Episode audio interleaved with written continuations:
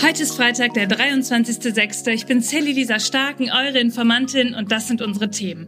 Wie ist eigentlich Deutschlands Verhältnis zu China? Sind wir inzwischen abhängig von China? Sind wir Partner oder doch eher Rivalen? Olaf Scholz, der hat sich diese Woche mit der chinesischen Regierung getroffen und darüber sprechen wir. Außerdem klären wir die Frage, wer ist eigentlich Andrew Tate? Und warum muss der Influencer vielleicht bald in den Knast? Ja, und warum ist seine toxische Männlichkeit so gefährlich? Und apropos gefährlich, Scientology macht jetzt offenbar Podcasts für Kinder. Das müssen wir uns anschauen und das mache ich heute zusammen mit dem Journalisten Daniel Bröckerhoff. Los geht's! Die Informantin. News erklärt von Sally Lisa Stark. Ihr Lieben, da sind wir wieder zum Ende der Woche und ihr könnt euch ja vielleicht noch an die Folge vom letzten Freitag erinnern. Da war ich ja nicht ganz so allein und da habe ich euch erzählt, dass wir jetzt freitags vielleicht öfter mal einen Gast oder eine Gästin dabei haben werden. Und jetzt kommt's. Das ist auch heute so. Heute ist Daniel Bröckerhoff dabei. Er ist Journalist und ihr kennt ihn vielleicht auch als Dr. Dub von Instagram. Ja, aber eigentlich auch aus diesem Podcast hier, denn er war schon öfter mal zu Gast mit einer Sprachnachricht und zu ganz vielen verschiedenen Themen. Daniel und ich, wir haben letzte Woche darüber gesprochen und festgestellt, dass er eigentlich zu allem eine Meinung hat, außer zu Toren und Tierhaltung. Herzlich willkommen, lieber Daniel. Ja, moin Sally. Hauptsache, du fragst mich nichts für Tore, also Fußball und Tiernahrung. Da habe ich nämlich wirklich keine Ahnung von. Wir werden es versuchen. Ich habe äh, versucht, bei der Themenauswahl der Woche, als ich geschaut habe, was so spannend ist, genau darauf Rücksicht zu nehmen. Wo, wo bist du gerade, Daniel? Was machst du gerade? Ich bin diese Woche in Hannover, ähm, wo ich ja bei NDR Info die Spätausgabe moderiere um Viertel vor zehn im Fernsehen drinne aber auch äh, social unterwegs bin. Also man findet mich auf diversen Kanälen, wo ich euch mit Nachrichten bespaße, die manchmal nicht ganz so spaßig sind, das wissen wir beide ja. Ja, so ist das ja auch manchmal, aber wir machen am Ende ja immer Good News. Und sag mal, Daniel, du hast es mir eben schon gezeigt in deiner Aufnahme. Willst du den Leuten auch noch erzählen, wie dein Tonstudio aussieht? Mein Tonstudio ist hochprofessionell. Es ist das Schlafzimmer der ähm, Airbnb-Wohnung, die ich hier immer miete. Und ich habe hier einen hochfahrbaren Schreibtisch. Den kann man auch als Bügelbrett benutzen. das ist so ein TikTok-Trend, den hast genau. du dir abgeguckt. Oder du warst der, der den Trend gesetzt hat. Nee, tatsächlich bin ich nicht. alleine ohne TikTok auf die Idee gekommen. ähm, ja, und ich meine, man kann ja mittlerweile überall arbeiten. Warum nicht also auch mit einem Bügelbrett im Schlafzimmer? Ja, so ist es. Und äh, es hört sich super an. Und auf dem Bild sieht es total professionell aus. Man würde es gar nicht erwarten. so, ich würde sagen, wir fangen mal an mit den aktuellen News. Ich habe nämlich total spannende Sachen mitgebracht und wir schauen mal, was diese Woche so los war. Das erste Thema, Daniel, das ich mit dir besprechen will, da geht es um China. Ich meine, es ist ja schon interessant, dass die chinesische Regierung gerade in Deutschland war oder eher gesagt, ja, eine Reihe von echt vielen Ministern und der Ministerpräsident Li Xiang. Wir haben ja schon öfter mal über China gesprochen und hm, das vielleicht gerade irgendwie Verhältnis, das so ein bisschen angespannt ist. Die Bundesregierung, die hat ja selbst gesagt, dass sie China braucht als Partner in einer Sicherheitsstrategie und dass das Land aber auch irgendwie ein Wettbewerber ist und auch ein systemischer Rivale. Ja, und jetzt gab es diese deutsch-chinesische Regierungskonsultation. Und Daniel, du weißt es ja auch, wir kennen solche Treffen, ja. Und meistens sind es dann Ministerpräsidentinnen, die sich zusammentreffen und irgendwo dann an einer Pressekonferenz zu zweit stehen. Aber dass das halbe Kabinett von China mitreißt, das ist doch mal was Ungewöhnliches, oder? Das ist ungewöhnlich. Das zeigt aber auch, wie wichtig das für die chinesische Regierung war, dieses Treffen. Man muss aber auch im Hinterkopf haben, da haben sich jetzt Leute getroffen, die kannten sich noch überhaupt gar nicht. Also die Bundesregierung ist ja jetzt ungefähr hm, in der Halbzeit. Aber die chinesische Regierung hat sich zum größten Teil ähm, neu aufgestellt. Der Ministerpräsident ist neu, es gibt ganz viele neue Minister und man kannte sich noch gar nicht. Es war quasi so eine Art Kennenlerntreffen. Ähm, diese Regierungskonsultationen sind 2011 von Angela Merkel ins Leben gerufen worden, weil die halt ja mit China mehr so ins Gespräch kommen wollte. Ähm, man kann ein bisschen sagen, das Format ist in die Jahre gekommen. Was vor allem merkwürdig war gestern, ist, dass JournalistInnen eben keine Fragen stellen durften. Das war eine sehr bemerkenswerte Pressekonferenz, die im Endeffekt nur ein ja, die haben das, glaube ich, äh, Pressetreffen genannt. Ne? Das ist ein schöne, schöner Euphemismus dafür, ähm, dass wir bitte die Schnauze zu halten haben, keine Frage stellen dürfen. Und ähm, die chinesischen JournalistInnen äh, haben dann Schöne sogar Bilder noch, machen. Ja, und haben dann sogar geklatscht, nachdem der Ministerpräsident da seine salbungsvollen Worte von sich gegeben hat. Sowas gibt's bei uns natürlich nicht. Und ähm, trotzdem sind diese Treffen Wichtig würde ich sagen, es ist auch gut, dass die stattfinden, weil, wie du gerade schon gesagt hast, wir haben mit China ein durchaus ambivalentes, schwieriges Verhältnis, weil es gibt eine Abhängigkeit von China, eine wirtschaftliche Abhängigkeit ähm, von beiden Seiten natürlich. Also auch China ist abhängig von Deutschland, weil wir dort sehr viel produzieren lassen, weil die aber auch viel importieren. Ähm, mhm. von deutschen, deutschen Waren und Produkten. Ähm, aber natürlich sind wir, was so das System angeht, relativ unterschiedlich. Total. Und ich habe mich auch gefragt, wenn die dann zusammensitzen, über was reden sie denn dann? Also reden sie dann über Taiwan? Reden sie über die Menschenrechtsverletzung der Uiguren? Oder darum, dass wirklich Deutschland ein bisschen abhängig ist von China, wenn es zum Beispiel um die Solarenergie geht? Und dazu kommt ja noch, und das finde ich auch total interessant, die Bundesregierung, die hat ja eigentlich vor, eine China-Strategie zu verabschieden. Und die gibt's ja noch nicht. Und wenn wir dann nochmal zurückdenken an das G7-Treffen, das war Ende Mai im japanischen Hiroshima, da war eine Abschlusserklärung Erklärung ja auch ganz schön viel drin, wo man sagen könnte, hm, das ist ja eher Distanz zu China. Ich lese mal einen Teil daraus vor. Zitat. Wir werden übermäßige Abhängigkeiten in unseren wichtigen Lieferketten reduzieren und ein wachsendes China, das sich an die internationalen Regeln hält, wäre im Interesse der Welt. Was glaubst du? Glaubst du, diese Themen sind da gestern auch angesprochen worden? Also das ist total äh, spannend, weil wir wissen das ja immer alles nicht. Wir hören ja immer nur unter vorgehaltener Hand oder dann durch die offiziellen Verlautbarungen, was dort besprochen wurde. Ähm, was wir wissen, ist, dass Außenministerin Annalena Baerbock nicht ihren Counterpart treffen konnte, weil der nämlich in China der geblieben ist. ist. Der ist nicht mitgekommen, genau. weil er ähm, eben gerade. Alle anderen ja, außer er. Genau, quasi. und da, der offizielle Grund sind mal wieder Terminprobleme. Äh, tatsächlich hat er aber gerade den amerikanischen Außenminister getroffen und ähm, das war dann einfach nicht mehr drin sozusagen. Äh, aber die beiden haben sich beim letzten Treffen ziemlich in der Wolle gehabt, kann man sagen, weil Annalena Baerbock hat dem relativ klar die Meinung gesagt, was sie von den Menschenrechtsverletzungen in China hält ich glaube, dass gestern mit Scholz das alles ein bisschen runtergedampft worden ist. Also das wird immer mal auch angesprochen worden sein, vermute ich. Jetzt kann ich wirklich nur vermuten. Ähm, mhm. aber im Endeffekt ging es wirklich, glaube ich, eher ums Kennenlernen, um sich gegenseitig äh, zu sagen, okay, wir sind äh, hier noch miteinander halbwegs grün. Die Chinesen aber das wird ihnen nachgesagt, haben wahrscheinlich aber auch ein Interesse, Deutschland enger an sich zu binden, weil wir werden so als Wackelkandidat gesehen, so, ne? Also im Endeffekt ist der große Kampf, den wir gerade haben auf globaler Ebene, der zwischen den USA und China. Ähm, die beiden sind wirklich Rivalen und die USA haben es gerade jetzt mit dem letzten Treffen der Außenminister so halbwegs wieder gerade gebogen, kann man sagen. Man kann jetzt auch nicht wirklich sagen, dass die USA da wirklich so deeskalierend unterwegs sind. Ähm, die reizen die Chinesen auch schon mal ganz gut. Ähm, und trotzdem muss man einfach sagen, die deutsche Bundesregierung hat nochmal betont in den letzten Wochen immer wieder, wenn irgendwie es zu einem Clash kommt, sind wir eher im Team Amerika und nicht im Team China. Aber die Chinesen versuchen natürlich trotzdem irgendwie jeden, den sie als Wackelkandidat betrachten, auf ihre Seite zu ziehen. Das hat man ganz gut gesehen, als äh, Frankreichs Präsident Macron letztens in Peking war und äh, noch auf der Rückreise zurück äh, quasi Sachen gesagt hat, wo man gedacht hat, okay, Digga, wer hat dir das denn in dein Buch redigiert? Kleine Gehirnwäsche gehabt, weil er tatsächlich solche Sachen sagte wie, also diese Taiwan-Geschichte, das, das geht uns nichts an, das ist nicht unser, unser Bier, ne, da halten wir uns eigentlich raus und ähm, wir sollten gucken, dass wir unabhängig von den USA werden das ist, finde ich persönlich, auch gar nicht so unklug. So, also eigentlich mhm. wäre es klug, wenn man sich unabhängiger machen würde in diesem ganzen globalen Mächteverschiebungskampf. Ähm, ist aber ganz schön schwierig, allein weil ähm, die Militärmacht EU existiert quasi eigentlich nicht. Wir sind quasi militärisch nicht, genau. absolut abhängig von den USA. Ähm, und von daher ähm, ist es echt ein Eiertanz, diese Geschichte mit China.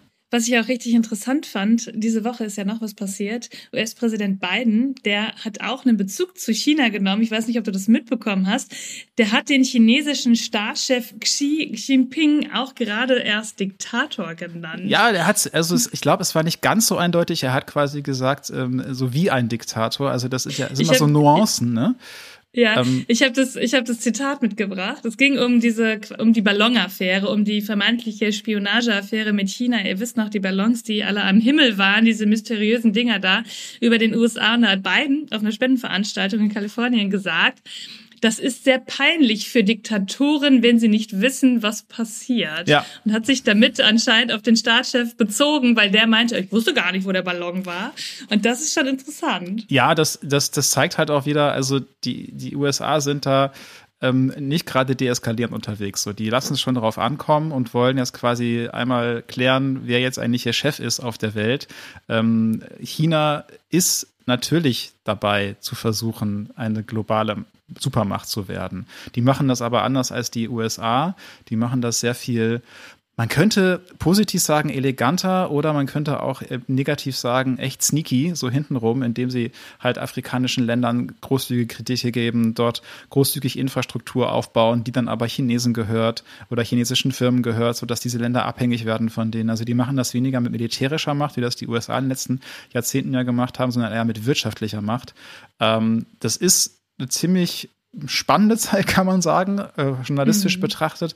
Aber so ein bisschen beunruhigend finde ich das Ganze auch. Ich fände es eigentlich besser, wenn sich die Supermächte äh, eher in Ruhe lassen würden gegenseitig und wir ein, eine ausgeglichene Balance auf der Welt hätten. Aber da sind wir gerade echt weit von entfernt. Das ist so. Und vor allem, wenn wir auch nochmal über Russland nachdenken, da wird ja auch viel darüber gesprochen, wie denn da eigentlich die Position von China so ist.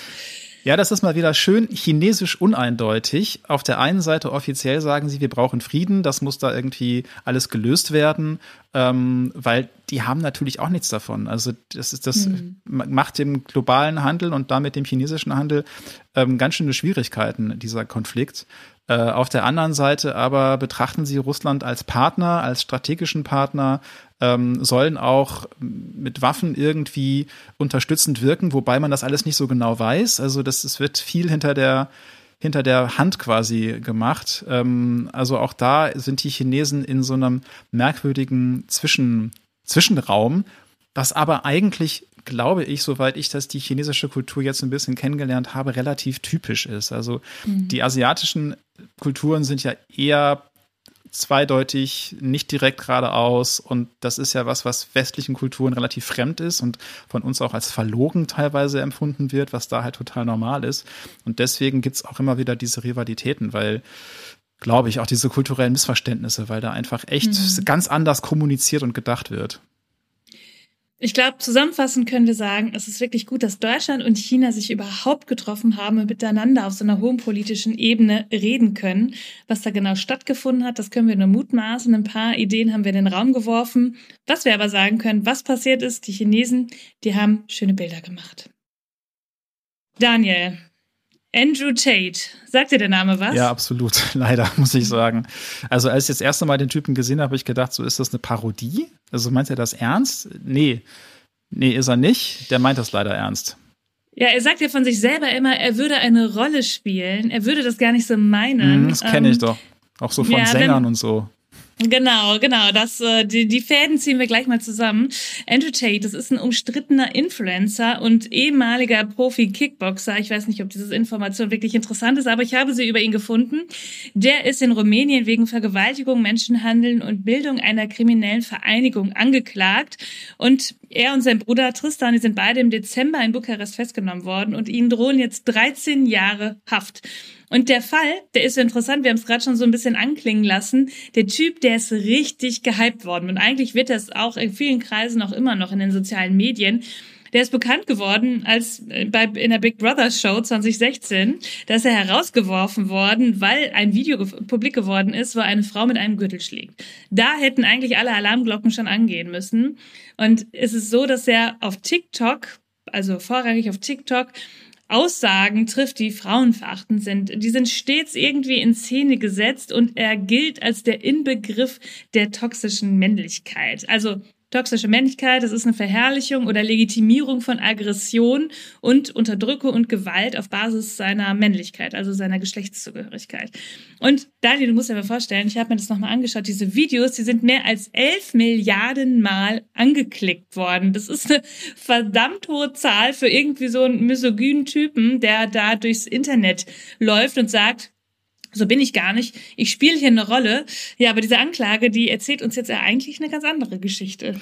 Also in dem Fall muss man jetzt mal ganz kurz dieses Wort Unschuldsvermutung in den Raum stellen, weil er ist tatsächlich vor Gericht gelandet und solange er nicht verurteilt ist, wissen wir nicht genau, was stattgefunden hat. Aber was stattgefunden hat, sind diese Videos, sind diese Aussagen, auch dieses Video, wo er eine Frau mit einem Gürtel schlägt, wobei hinterher beide Seiten gesagt haben, das war einvernehmlich, das war quasi eine Art SM-Porno. So, ich habe das Video nicht gesehen, ich kann dazu nichts sagen.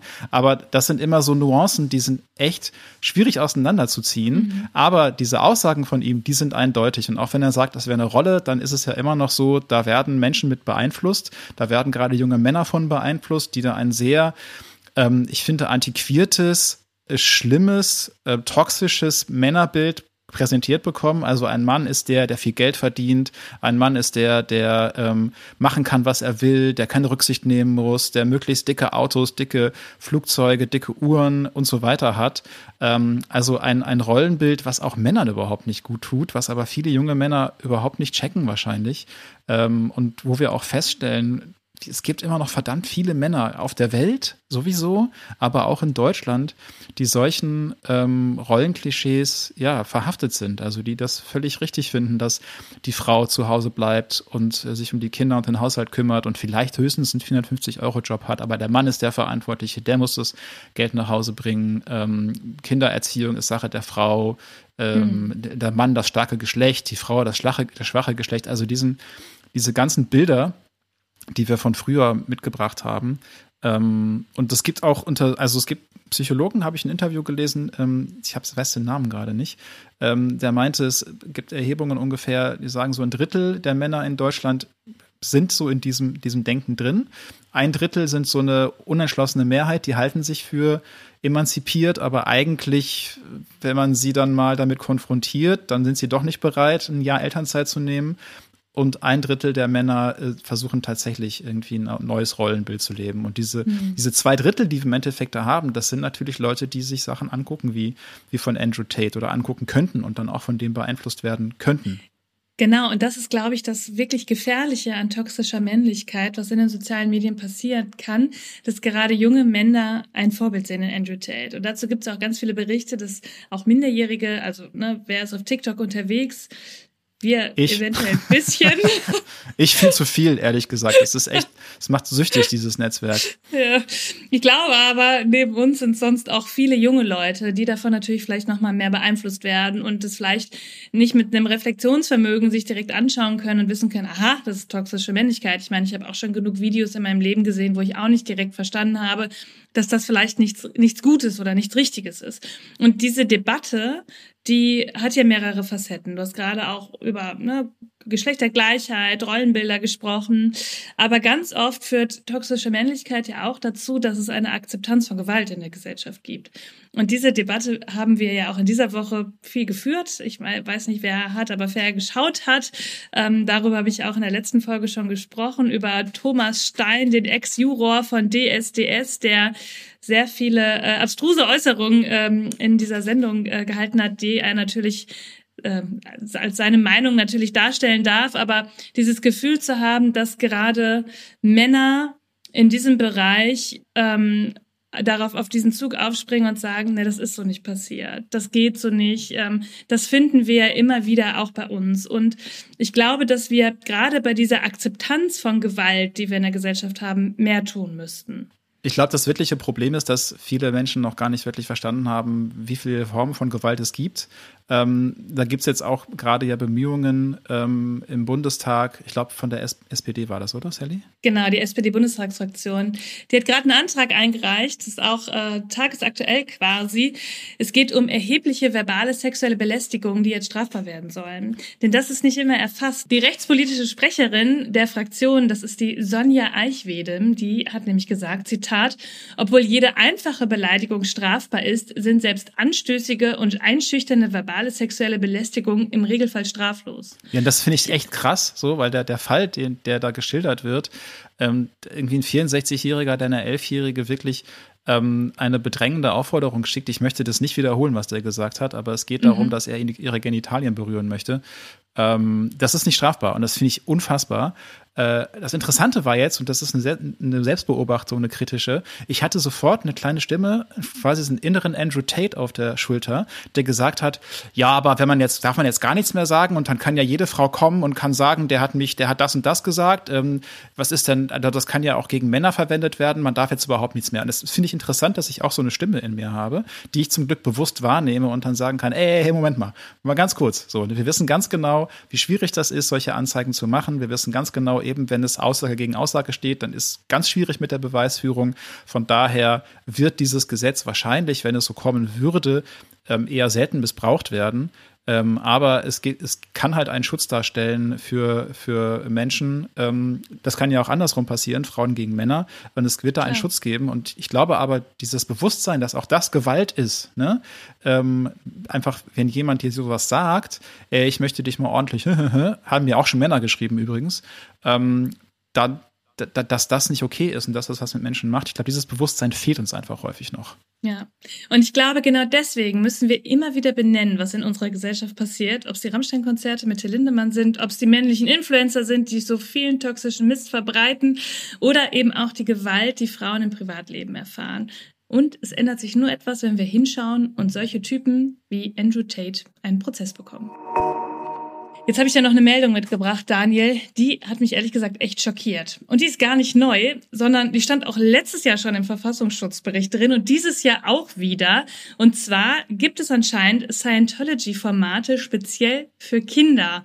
Ich habe mir das heute auch angehört. Das ist ein Podcast, der heißt Tierische Abenteuer von der Mendes Bauernhof. Oh, wie schön. Und, ja, genau. Bei dem Titel denkt man ja erstmal, oh nett. Da geht es um zwei Mäusekinder, die auf so einem Bauernhof aufwachsen. Hinter dem Namen Amanda, da steckt eigentlich Gloria S. und sie ist bei Scientology aus Niedersachsen und die hat diesen Podcast produziert. Und ZDF heute, die hatte vor dem Jahr schon Kontakt mit ihr und da hat sie die Urheberschaft auch bestätigt und sagt aber, hm, das ist ein privates Projekt, das hat eigentlich gar nichts mit Scientology zu tun. Aber es steht wieder im Verfassungsschutzbericht, weil solche Sachen ganz oft als Tarnorganisation bei Scientology vorkommen. Und kannst du uns nochmal erklären, was Scientology genau war? Also, Geil, ne? den, den absoluten Wahnsinn von Scientology kann ich dir nicht erklären, so, weil, weil das ist einfach, also, es ist ein ehemaliger Fantasy-Autor, Ron Hubbard. Ron Hubbard, der, genau. der vor, ich weiß nicht, in den 60er Jahren, glaube ich, diese Sachen äh, geschrieben hat und sich ausgedacht hat. Und also, das ist so eine irre Story mit Aliens, mit, mit Titanen, die angeblich auf der Erde leben, mit, mit bösen Geisterwesen. Also, es ist alles völlig wahnsinnig, was der Typ sich ausgedacht hat. Und es gibt Menschen, die glauben dieses, diese Science-Fiction-Geschichte. Ja. Ähm, das erste Mal bin ich damit in Berührung gekommen, als Tom Cruise irgendwie damit um die Ecke genau, kam. Genau, Tom Cruise ist so das bekannteste Mitglied. Es gibt aber ganz ja. viele in Hollywood, die da Mitglied sind. Ähm, in Hamburg, äh, wo ich ja eigentlich lebe, gibt es auch eine richtig schöne Scientology-Zentrale, wo ich ganz oft in meinem Leben schon vorbeigelaufen bin und die wollen immer, dass man so reinkommt und dass man so Selbsttests macht, so zu gucken, wie es einem wirklich geht. Und da kommt immer raus, dass es einem total beschissen geht natürlich und das ist alles ganz schlimm. Und, aber und sie, nur Scientology kann Aber sie helfen. können dir helfen und das, das, das Spannende und äh, Gemeine und auch echt perfide an Scientology ist, dass Science, also Wissenschaft, steckt ja bei denen im Namen. Das hat mit Wissenschaft aber exakt minus 1000 zu tun, was die da betreiben.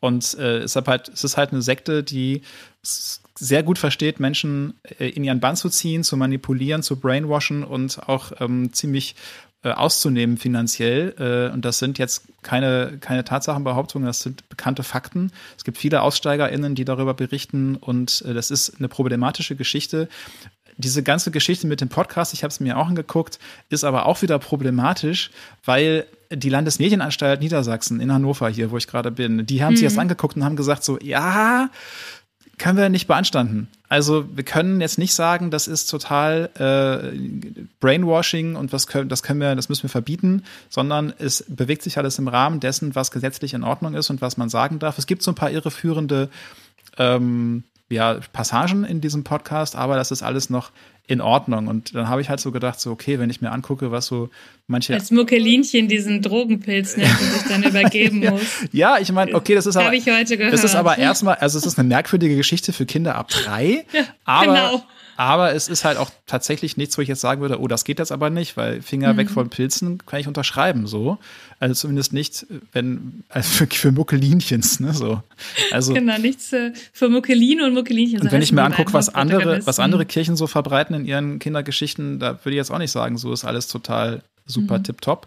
Ähm, aber klar, wenn Scientology sowas publiziert, dann muss man schon mal genauer hingucken. Wobei dieser Verfassungsschutzbericht dieses Jahr, der war auch wieder zum Hände über den Kopf zusammenschlagen. So, ne? Also Erstarken von rechter Gewalt, äh, mehr Rechtsextreme. Ähm, die linke Gewalt, die es auch immer noch gibt, äh, ist zwar nicht so präsent wie rechte, aber wenn, dann sind sie richtig heftig unterwegs. Also es war jetzt alles nichts, wo ich dachte so, oh, so eine schöne Backlektüre hier zum lustig einschlafen. Genau, es macht kein gutes Gefühl, wenn man das liest. Und ähm, das, da haben wir ja auch in der letzten Folge schon drüber gesprochen, dass immer, wenn der Verfassungsschutzbericht rauskommt, man sich die Frage stellt, wie gefährdet ist die Demokratie denn gerade? Ja, aber da würde ich Und, auch echt sagen, ne, immer ein bisschen runterkochen. Ähm, das Ding ist natürlich, fokussiert sich auf die Verfassungsfeinde. Auf die, so, genau, das ist, genau. Das wäre mein zweiter Das ist nicht ein ja. eins zu eins Abbild der deutschen Realität. Ja, um nochmal darauf zurückzukommen, warum ich das mit dem Podcast erzähle.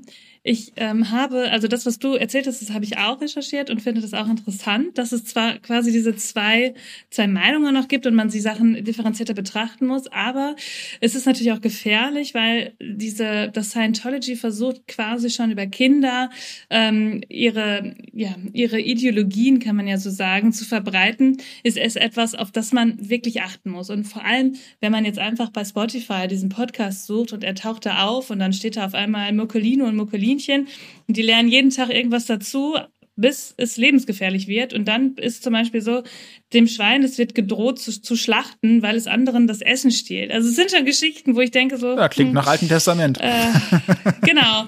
So ein bisschen die Botschaft, wer nicht lernt und sich fügt, der wird eben hart bestraft. Ähm, da merkt man schon so ein bisschen, um was es geht. Und ich glaube, also meine wichtigste Botschaft, warum ich das erzähle, ist immer, dass man natürlich darauf achten soll, weil es hören uns und es ist so äh, sehr viele Mütter hier auch zu und auch sehr viele Väter ähm, und dass man einfach darauf achtet, was man seinen Kindern erzählt oder was man denen mitgibt und meine mein bester Tipp sind eigentlich immer die Kindernachrichten, weil da lernt man was und das ist total kindgerecht und schön. Das wäre Grüße, Grüße gehen raus ans Logo-Team auf jeden Fall.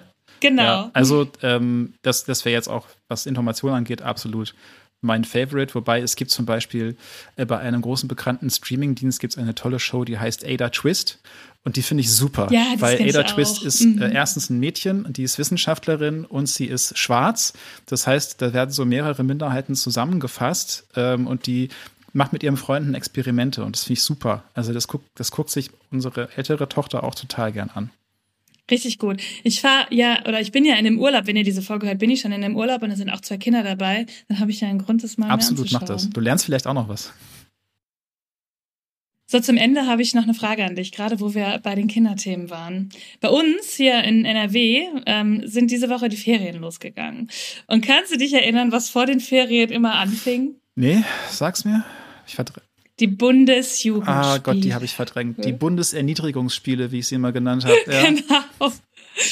Ich habe mir gedacht, zum, ja, zum Anfang dieser Ferien, und jetzt fangen ja auch alle anderen Bundesländer an, auch damit an, ich, ich habe mich gefragt, ganz ehrlich, braucht es diese Bundesjugendspiele eigentlich noch? Das wird jedes Jahr aufs Neue diskutiert und die gibt es seit 1951.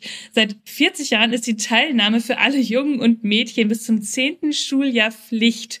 Und es ist ein Wettbewerb. Und früher hat man gesagt, der Wettbewerb solle das Bewusstsein der Zusammengehörigkeit erwecken und frohen hm, Wettkampfgeist hm, anregen. Hat, man hat das Bewusstsein von vielen, vielen jungen Menschen extrem, das Selbstbewusstsein extrem zerstört. Genau. Ich kann mich sehr gut daran erinnern, ich habe nie eine Urkunde bekommen, also außer diese mhm. Teilnahmebescheinigung. Ah, diese Ehrenurkunden, ne? ähm, oh, war ich immer neidisch darauf. Ja, ja, ja. Genau, die sind ja dann jetzt äh, in diesem Jahr von Frank-Walter Steinmeier unterschrieben. Aber was, ich meine, ich würde sie mir nicht an die Wand hängen. Dieses Gefühl, dass man vorgeführt wird in irgendeinem Wettkampf, weil man den Ball nicht richtig werfen kann oder zu schlecht läuft. Ich meine, kein Kind, das irgendwie schlecht lesen kann, muss an einem Vorlesewettbewerb teilnehmen. Und ich hätte jetzt gesagt, ich weiß nicht, wie du es siehst, aber es ist doch wirklich an der Zeit, dass wir das nicht mehr brauchen, oder? Ja, aber ich muss dir sagen, Hamburg hat noch einen draufgesetzt. Letzte Woche fand in Hamburg ein Schülertriathlon statt. So, und das war, ich, ich war, ich glaube, es war auch verpflichtend. Und, und, und die oh sind, die sind durch den Stadtparksee geschwommen, die mussten Fahrrad fahren und die mussten laufen. Alles natürlich nicht in der Triathlon-Distanz, aber so 800 Meter Schwimmen, da habe ich gedacht, okay, hätte ich, hätte ich das hinbekommen? Ich glaube nicht. Oder 400? Auf jeden Fall war es mehrere hundert Meter so, ne? Und ähm, von daher, ich glaube, diesen Wettbewerbsgedanken kriegen wir so leicht aus dieser Gesellschaft nicht raus. Ich bin sehr froh, dass ich das nicht mehr mitmachen muss. Meine Erfahrung damit, die, die habe ich heute noch, muss ich sagen. Sportunterricht war für mich immer ein Graus, so oder so schon. ja, aber ich dachte, wir, wir sprechen mal drüber. Und es gibt immer wieder diese Aktion. Es gibt auch Städte, die sagen, hm, wir wollen das eigentlich nicht mehr, aber es ist halt immer noch verpflichtend. Der Wettbewerbscharakter soll im nächsten Jahr wohl eventuell ein bisschen umgestrickt werden, aber dazu gab es noch keine richtigen News von den Bundesjugendspielen. So, jetzt habe ich dich runtergezogen, Daniel, mit den Bundesjugendspielen. Ja, so und äh, aber du keine Sorge, wir machen einfach noch Good News. Und für alle, die dich kennen, die wissen ja, dass du immer, wenn du was erzählst auf Instagram, gibt's am Ende immer ein Ja, weil ich muss die Leute, ich muss die Leute einfach wieder so, hey, guck mal hier ein beschissenes Gesetz, guck mal hier eine Katastrophe. Ah, Tiervideo. Es ist tatsächlich psychologisch erwiesen, dass das wirkt. So, pass auf, ich habe die besten Good News für dich. Es gibt eine vom Aussterben bedrohte Robbenart. Das ist die Ringelrobbe. Und die Ringelrobbe, die hat jetzt 100 neue Jungtiere geboren am Saimasee in Finnland. Und damit ist diese Robbe nicht mehr bedroht. Die Robbenbabys, ja, die sind quasi, die haben quasi dieser Robbe geholfen, nicht mehr vom Aussterben bedroht zu sein. Und nun gibt es 440 Ringelrobben. Oh, das ist, ist, das ist immer noch wenig, habe ich das Gefühl. Und ich hoffe, es kommt keiner auf die Idee, gleich loszurennen um sich Riggel, Ringelrobbenfleisch zu holen. Aber es ist eine gute Nachricht, auf jeden Fall. Also es ist nicht alles verloren. Ich werde dir auf jeden Fall ein Video von so einer Ringelrobbe schicken, damit du das nach dieser Podcast-Folge Das mache ich auf jeden Fall. Super. Schön, dass du da warst. Danke, Daniel. dass ich da sein durfte, Sally. Bis zum nächsten Mal, oder? Auf jeden Fall. Kommst ich bin auf jeden Fall nochmal da. Ja. Sehr schön. Ihr Lieben, das war schon wieder für diese Woche. Ihr findet wie immer alle Informationen und Quellen in den Show Notes. Informiert euch selbst, sprecht drüber, bildet euch eure eigene Meinung. Schreibt mir, wenn ihr Fragen habt oder Anregungen. Schickt mir eine Sprachnachricht auf Instagram. Ich freue mich natürlich auch immer über jede Bewertung, damit auch andere Menschen von diesem Podcast erfahren. Und dann hören wir uns am Montag wieder, denn irgendwas passiert ja immer. Bis dann. Die Informantin. News erklärt von Sally Lisa Stark. Eine Produktion von 7 One Audio.